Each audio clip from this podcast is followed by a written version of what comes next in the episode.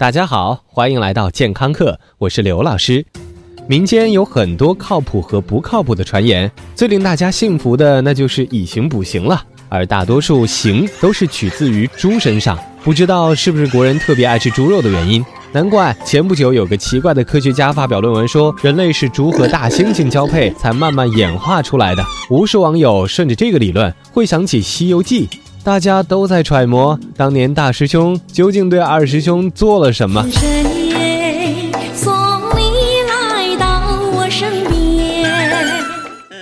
不过，论起人类和猪的基因，确实有一点共同。现代医学也曾经取材过猪的脏器治疗人身上的病，而中国人吃起猪来简直是里外通杀，而且吃的还特别有道理。比如说，吃猪肺可以清补肺经，吃猪肚可以温中和胃，胃痛可以保猪肚白胡椒，心悸可以用猪心炖白子仁儿，肝郁肋痛可以买猪肝蒸合欢花等等，《甄嬛传》都要吃出来了，壮哉我中华食谱！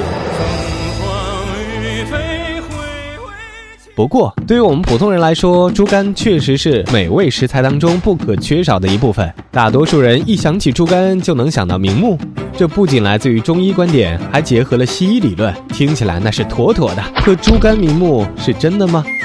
肝脏是动物体内储存维生素 A 的重要器官，一百克猪肝中大约有五千微克维生素 A，而维生素 A 的重要生理功能之一就是维护角膜的正常结构，维持视网膜的正常功能，对于维持正常视力有着重要作用。如果缺乏维生素 A，会出现干眼病、夜盲症等等症状。所以，对于缺乏维生素 A 的人来说，猪肝确实可以较快的帮助补充维生素 A，对于维持视力健康确实有一定作用。从这个角度来看，猪肝明目的说法有一点道理。但是，很多人吃猪肝是抱着坚持吃一个月把五百度近视吃回来的心态，这仔细想一想，确实不靠谱。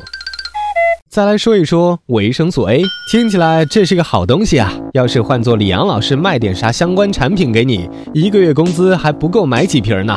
维生素 A 并不是吃的越多越好，维生素 A 是脂溶性的，不容易从身体当中排出，摄入过量还可能会带来毒性，导致骨骼生长异常，对孕妇的影响那就更大了。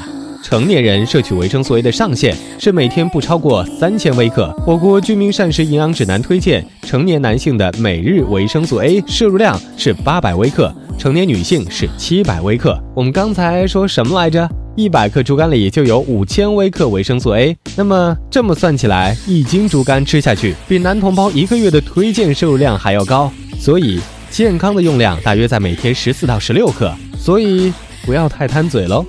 可是臣妾做不到啊！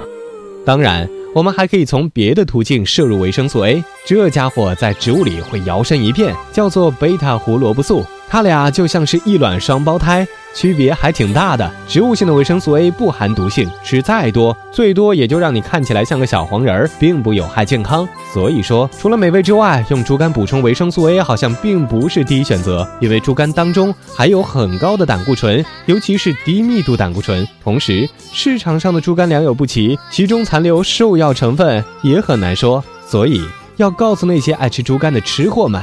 为了自己的健康，什么东西还是适量点好，吃太多，二师兄都帮不了你！感谢收听，回见。